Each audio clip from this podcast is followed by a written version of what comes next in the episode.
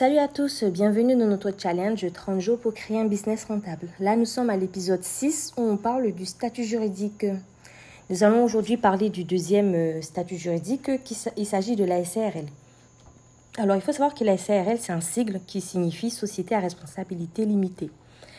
Alors, la principale étape pour pouvoir créer une SARL, que ce soit en France, surtout en France, pardon, alors elle est la suivante. Hein. Vous devez rédiger des statuts, vous devez faire un dépôt de capital social à la banque, une publication dans un journal d'annonce légale et enfin une constitution et un dépôt d'un dossier auprès du greffe. Alors, il y a ce qu'on appelle aussi un capital minimum pour une SARL. Alors, il correspondra justement à la somme des apports effectués par les associés. Et ce capital minimum, il est de 1 euro seulement. Il faut savoir aussi, en tant qu'associé, vous avez une possibilité d'avoir euh, plusieurs associés, mais c'est compris entre 2 et 100. Pour pouvoir créer justement une SARL, cela a un coût. Il faut s'acquitter des frais d'enregistrement auprès du greffe, des frais de la déclaration des bénéficiaires effectifs ou encore des frais de publication d'annonces légales. Alors pourquoi vous avez créé une SARL Il faut savoir que le fait de créer une SARL vous permet de bénéficier d'un cadre de fonctionnement sécurisé et des charges sociales souvent qui sont moins élevées que les autres statuts juridiques justement.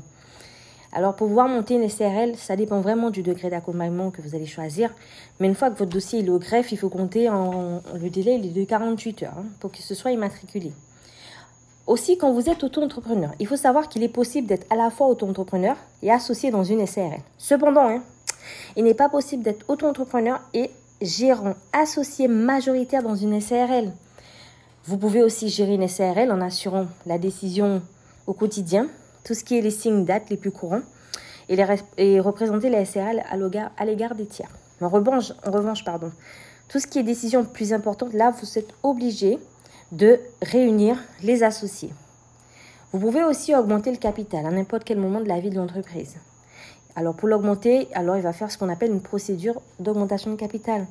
Vous allez factuer des formalités tenir déjà une assemblée générale extraordinaire, vous allez modifier les factures, les statuts, pardon, modifier les, statuts, déposer les fonds et déposer un dossier au greffe qui peut assister vraiment à une assemblée générale. Alors, ce sont tous les associés hein, qui sont convoqués à une assemblée générale. Et le gérant de l'ASR, lui, va présider justement cette assemblée.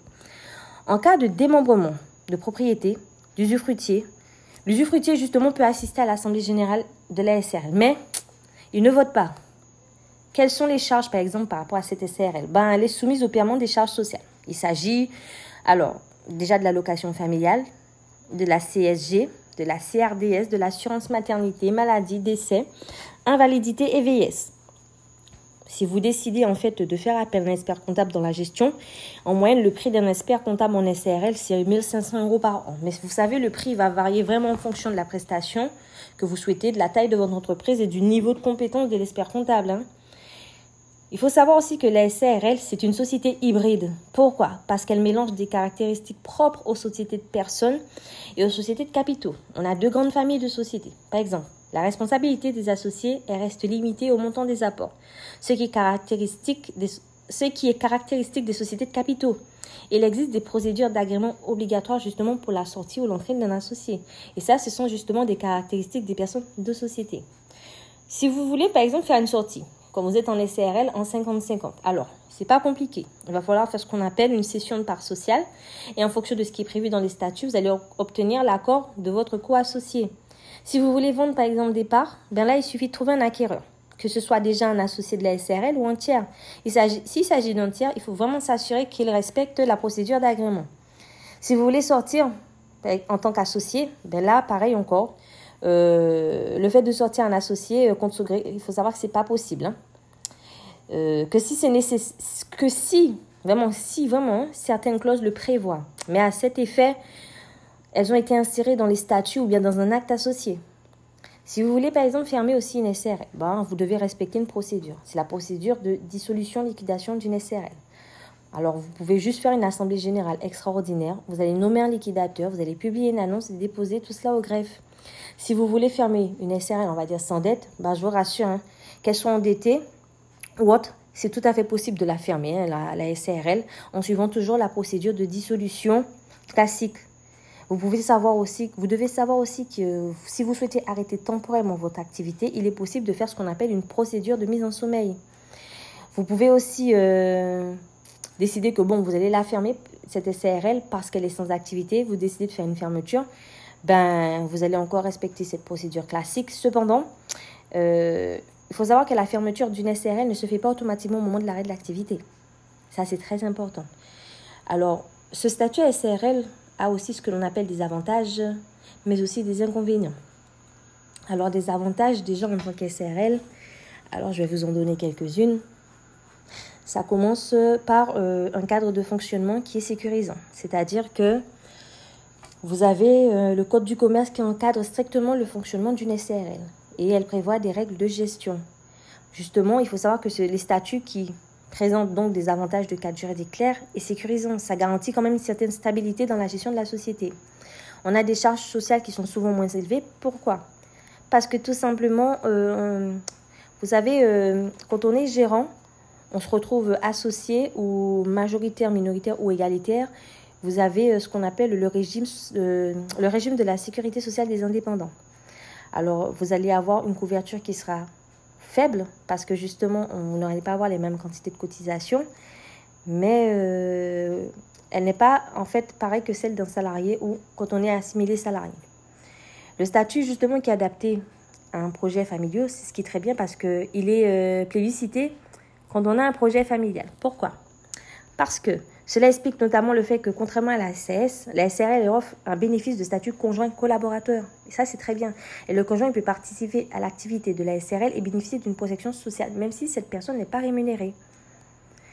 Alors, de plus, les fondateurs sont en mesure de garder justement la maîtrise de leur société. Ça, c'est très bien ça, parce que quand on décide de faire une transmission des parts sociales, alors elles sont soumises quand même à une procédure d'agrément, mais concrètement, il faut savoir que tous les associés doivent donner leur accord pour euh, qu'un nouvel associé puisse par exemple entrer dans le capital. Néanmoins, ces règles sont plus souples parce qu'en cas de transmission entre membres de la famille, alors euh, on parle de l'exemple de SRL de famille. Puis on a ce qu'on appelle des inconvénients. Déjà, on a une rigidité de fonctionnement. Mais comme je l'ai expliqué, en fait, euh, on a ce qu'on appelle un, encadrement qui est très strict par rapport à la loi.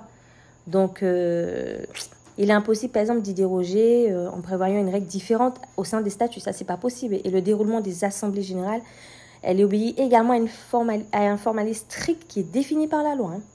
La stabilité de fonctionnement est donc une source de rigidité, par exemple dans le cas de la SAS.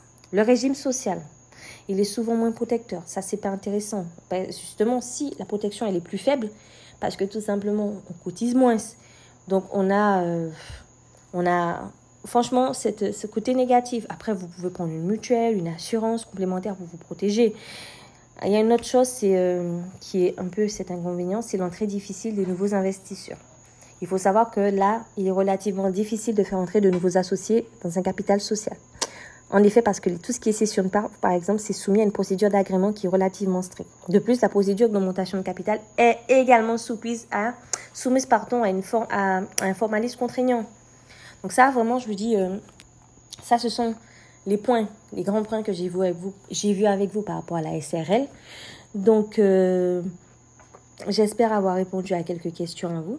J'espère. Si vous avez d'autres questions, parce que je pense que vous en avez, je vous encourage à me laisser un commentaire dans dans, cette, euh, sur ma page Instagram précisément qui s'appelle Réussite d'entreprise. Et si vous n'êtes pas encore abonné, je vous encourage à faire. Et la prochaine fois que nous allons euh, discuter, ce sera le statut qui est celui de la SAS. Donc à très bientôt.